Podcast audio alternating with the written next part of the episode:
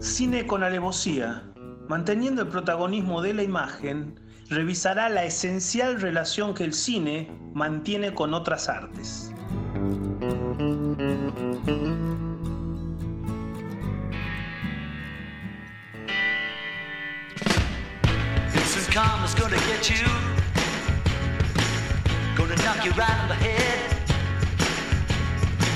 You better get yourself together. Pretty soon you're gonna be dead. What in the world you thinking now? Hola John, Instant Karma 1970. We all shine on. ¿De qué karma estamos hablando? Instant Karma, de este que estamos viviendo usted y yo. Ajá. Estamos hablando... Pero este es más largo que un karma de un instante. Eh, ¿Conoce usted el tema de John Lennon del 1970? Fue el que le sirvió de inspiración eh, a Stephen King para escribir en 1977, siete años después, The Shining, mm. El Resplandor. King también se inspiró, es un señor muy inspirado o muy inspiradizo. Probablemente. ¿Usted recuerda el cuento? Mm, más o menos. La máscara de la muerte roja. Sí, pero no tan. De Edgar Allan Poe. hablando de literatura, no tan al pie de la letra. Menos mal, porque para eso está el podcast. Escucha que quiera, puede ir al libro y leerlo. Vale, lean, lean, lean. De 1842. Divino. Eh, y el tema del aislamiento también, que es algo que se trata en la novela y en la película, es algo que también ya se narra ahí. Hubo una película sobre también la máscara de la muerte roja en el 64 con la protagonismo de Vincent Price. Ilustre intérprete de terror. Sí, sí, justamente. Por eso le, estaba comentando, pues sabía que me iba a ilustrar de muy bueno. Hay algo que tenemos un protagonista en la novela, que es Jack Torrance, que es un alcohólico que cree que está recuperado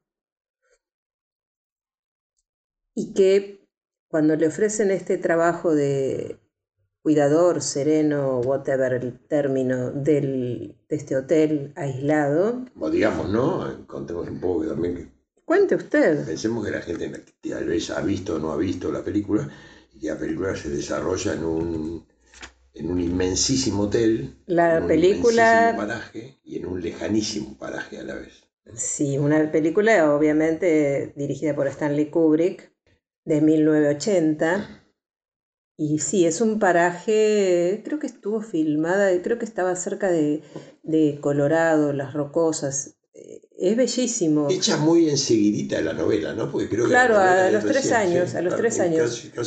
a los tres años. Y mm, bueno, hay, hay partes que son en esta cosa, pero no nos vamos a poner a evaluar si es fidedigna, hasta qué punto es fidedigna la la película, la novela, hay cosas bastante diferentes y hay cosas que son, que son réplicas. Bueno, ahí hay un tema que a mí me importa tratar, que es el de los, los diferentes roles que juega un lector y un espectador, de diferente, mejor dicho, de la diferente manera que juega una lectura en un lector y una imagen en un espectador. Y particularmente como esto, esta novela eh, es una novela de terror, o es una película de terror, o inspira, inspira, inspirar terror. Mm. ¿No? Eh, a mí más que terror me, me, parece un misterio, un suspenso, y además, por eso le hablé del tema de John Lennon, a mí me, me, me remite a que no todo es lo que uno ve, ¿no? Es el personaje que hacía que era el cocinero, este, cuando se encuentra con el niño, cuando ya el personaje que, también hizo Jack Nicholson, habla con el niñito, el hijito de esta pareja, y le cuenta que, le dice, ¿vos sabés qué es The Jining? Dice, mi abuela me decía que son esas conversaciones sin abrir la boca. Ella lo llamaba el resplandor. Entonces, hay algo que parece que aún hay quienes pueden tener la capacidad de percibirlas, es como tener una antena, ¿no? Digamos que el chico es el protagonista de la película que tiene un contacto eh, súper sensorial con un pasado que ha transcurrido en esa casa. No solo el chico, también después lo empieza a tener el padre. En la película también lo empieza a tener el padre que se transforma literalmente en un monstruo que termina obviamente queriendo... Bueno, ahora que, ahora que justamente decimos lo de monstruo, eh, cabría hacer una equivalencia entre lo que es las diferentes formas de terror eh, que se suelen dar en el cine y se suelen dar en la ficción de la vida cotidiana. Eh, por ejemplo, cuando hemos hablado de, Frankenstein, es un monstruo establecido. hay una monstruosidad convencional en Frankenstein. Es un, es un monstruo monstruo, no es un ser humano monstruoso. No, en este caso la monstruosidad la da la huella del pasado, de toda esa historia que se ha vivido en ese hotel, que resplandece cuando alguien la ve. Sí, eh, a lo que yo me refería es que eh, Frankenstein es un monstruo, un sujeto creado monstruoso que nos da terror.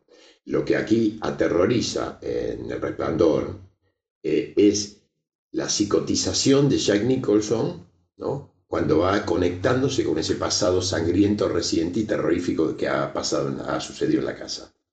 Entonces son dos tipos de terror distintos, lo que nos da una criatura que toma movimiento, que sería casi una, que sería casi freudiano. Es que termina, o sea, el, el personaje de Nicholson termina actuando una posesión, estar poseído por estos me acordé del Nano, perdón por la digresión, mm. los fantasmas del Roxy que no descansan en paz. Mm. Ahí no descansaba nadie en la casa, en el resplandor. No, no, no, no, no. Y este que puede haber un paralelo entre esto que nosotros llamamos posesión y un brote psicótico por este alcoholismo que él creía que había superado y no era así. más sumado al encierro, más el aislamiento, más la soledad más algunas escenas que aparecen muy bien en la película que son muy de escenas de la vida conyugal, ¿no? El, echar en cara esta cosa de la vida. No, por no, eso está en primerísimo plano. Eh, además de estar en primerísimo plano, está en primerísimo contacto con la realidad que estamos viviendo en eh, Argentina y el mundo. Eh, porque como estamos aislados y estamos obligados a permanecer en casa diez veces más de lo que acostumbrábamos, los contactos entre la gente se tornan distintos, nacen asperezas, se revelan cosas y entonces toman casi su verdadero modo de vida algunas personas y, empezamos a ver en la gente con la que convivimos normalmente cosas que no estábamos acostumbrados a ver. O sea, diría eh, mi querido Andrelo, Andrés Calamaro, se nos ve el plumero a todos por igual. Se nos ve el plumero a todos por igual. Y aquí eh, Nicholson que consigue este trabajito eh, para ir a cuidar la finca eh, junto con su sufrida esposa, porque en realidad el rol de la esposa a mí nunca me quedó claro si, si, hay que interpretarlo psicológicamente. Sí, porque hay una referencia en que en el matrimonio anterior que le dije, cuando lo están tomando a él en la entrevista de admisión con su empleador, le dice, hubo una tragedia que pasó hace 10 años, o sea, se, van a 1970, y es que la familia que vino acá, este, bueno, el señor y qué sé yo, terminó matando a, su mujer y a sus hijos. No, no, acá eso no va a pasar. Este, eso es lo que dice el personaje Jack Nicholson. Sí, sí, sí, sí. Y, y, hay un crecimiento narrativo expresivo de Jack Nicholson que es Interesantísimo, es interesantísimo. Pero digo otras cosas, ¿no? Ya que estamos con las hay algo que a mí me... que la música tiene un papel bastante importante. La, música es de Bela Bartok, e interpretada por Herbert von Karajan. Eso es un dato para, digamos, hay unas entradas y qué sé yo, más allá de los juegos que hacen con los indicadores, cuando el niño empieza a recibir... Bueno, lo de Vera Bartok es un, dato importante para eh, completar el, triángulo mágico en el cual se desarrolla la película, que vamos a decirlo porque no lo dijimos, es una estupenda película. Sí. Tal vez no sea la película más representativa de, Stanley Kubrick en lo, que hace a lo, a narrativo y a lo que sea las modalidades narrativas que Kubrick ha establecido, pero sí es una estupenda narración y tiene, como dijimos recién, como dijiste más bien, un increyendo dramático de Jack Nicholson que él se, va, él se va transformando, va sufriendo una transformación. Absolutamente, con una solvencia la cubre Nicholson esa transformación. Pero lo que también hay, creo que hay algunas escenas que han quedado como emblemas de la cinematografía.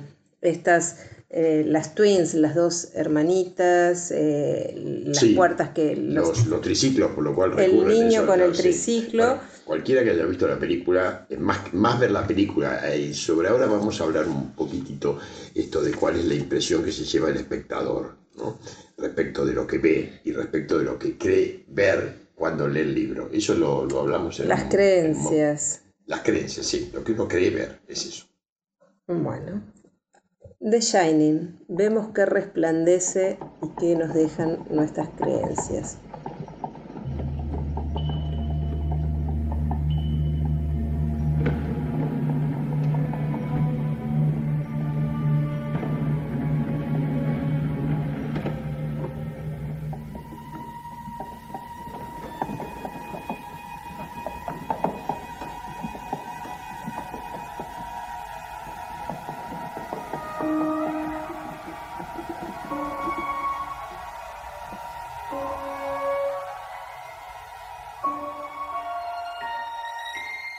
Habíamos dicho que íbamos a decir algo acerca de lo que el espectador creía ver y la imagen que el espectador se, forjaba en sí mismo de lo que leía y de lo que veía. Digamos, el cine, repetimos una vez más, que es un poco tiránico al respecto. Nos da una imagen ya totalmente construida sobre la cual es bastante difícil hacer variaciones. La literatura nos, nos permite y nos obliga a imaginar y a construirnos. Seguramente por eso el cine tiene mucho más espectadores que la literatura de lectores. Pero haciendo, volviendo a la película, digamos que eh, la novela de Stephen King es una novela regularcita y que la adaptación que ha hecho eh, Kubrick. Kubrick. es lo mejor que se ha hecho con una novela de Stephen King. Sí. Porque las otras se han reducido casi a divertimentos para jóvenes en, la mayoría de sus Sí, bueno, hay otra, que, hay otra que es Misery, que a mí la película me... O será que quedé subyugada con el personaje de Kathy Bates, ah, que, lo encierra el tipo y lo, hace pelota. Pero bueno, eso es problema mío, perdón, discúlpenme. Que arreglar los tobillos. Este, pero bueno, de ahí, va, vamos, ahí también teníamos a un señor que era un escritor, ¿no? Creo claro, era escritor. es muy, escritor es muy autorreferencial. Claro, de, Ren, encerrado. O sea, el, el, tema de Stephen King, que es alcohólico, adicto, también hay referencia en este paraje, en este hotel, en el medio de la nada, con esa nieve entre el, al alcohol, a la cocaína, todos los demonios que tenía Stephen King en su vida, en su vida. Eso pasaría a ser una semblanza de la biografía de Stephen King que no, me parece muy relevante. No, no, es necesario, pero bueno, el hombre se las arregló para lo suyo, todo lo que a él le había pasado, con lo cual asustó a bastante gente y divirtió a mucha más gente. Sí, sí, sí, sí, también. En realidad, porque las películas de él se han tornado en parte en divertimentos. Sí. Es decir, a veces las cosas son tan absurdas. Claro son tan absurdas que se convierten lo terrorífico en divertido y lo, terriblemente real en irreal, al no ser este, creíble. En cambio, en, la en El Resplandor, la imagen, la, la actuación de Jack Nicholson, a mí por lo menos me metió miedito. Es soberbia, eh, es soberbia. Yo no puedo dejar de mirar con, ojos de, por momentos de separarme de, ser espectadora ingenua que estoy mirando la película, pero por momentos ver las miradas, la, la actuación de Nicholson. Hay un punto que, o sea, sí, seguramente podríamos hacer referencia a eh, los, este, a las presentaciones, a cómo pone la cámara Kubrick, cómo va contando con, desde la llegada de él a, la entrevista de trabajo, al lugar que todo es medio otoño, resplandeciente, a cómo termina. Sí, al gran plano general con que Kubrick eh, toma el sendero que recorre el auto para llegar a ese lugar donde se van a desarrollar los acontecimientos. Exactamente, y después quedar encapsulados, encapsulados en esos pisos que son muy Kubrick. Mm. Son muy Kubrick, eh, casi del Kubrick de la naranja mecánica, esas cosas geométricas, eh, psicodelia. Bien, porque se ha citado una película más que interesante. Bueno, pero hoy estamos este, tratando de eh, Dick, que era el, personaje que era el cocinero, el negro, que termina, que lo vuela con un hachazo, el personaje de Nicholson. Sí, más que volarlo lo entierra. Lo que pasa es que usted tiene siempre un hálito poético, por eso dice lo vuela. Con una, en realidad no lo vuela, casi lo entierra con el Casi lo entierra. Dick comparte el resplandor con Danny, con el niñito. Que era, ellos eran los que estaban conectados y iban recibiendo información. Y entre novela y película, el personaje de Wendy, la mujer, eh, es una supuesta mujer con cierta fortaleza, porque primero sobrevive en la película mm. a, en la escena terrible al final cuando él anda con un tractor no sé si la mujer está con el tractor ella sube al ella sube al tractor que porque recibió telepáticamente el cocinero Dick, que estaba en Miami en sus vacaciones, recibe por telepatía el mensaje del niñito que está en problemas. Mm. Y bueno, ahí es cuando lleva ese, ese tractor que es el que le salva la vida. Como se dice en esta película, ahí es donde se desencadena todo. Sí. Mm. Y este, a mí me parece una imagen muy poética esto de compartir el resplandor y la telepatía y poder eh, conectarse, no de modo siniestro como le pasaba al personaje de Nicholson, sino como le pasaba al niñito, conectarse por encima de lo real. De todas maneras, yo anotaría que todo lo que está en el frío, como Walt Disney, eh, perdura. Y así quedó el así queda el personaje. Queda eh, petrificado. Divergencia con en las antípodas, en la novela, eh, muere en la explosión de la caldera. Bueno, ahí tenemos las distintas eh, eh, versiones que recibe el lector y el espectador. Me parece más interesante la de la película. Por supuesto, el cierre de quedar congelado y pasar a ser parte de ese paisaje de estalactitas, estalagnitas. Del pasado, justamente del pasado que lo habita pasado.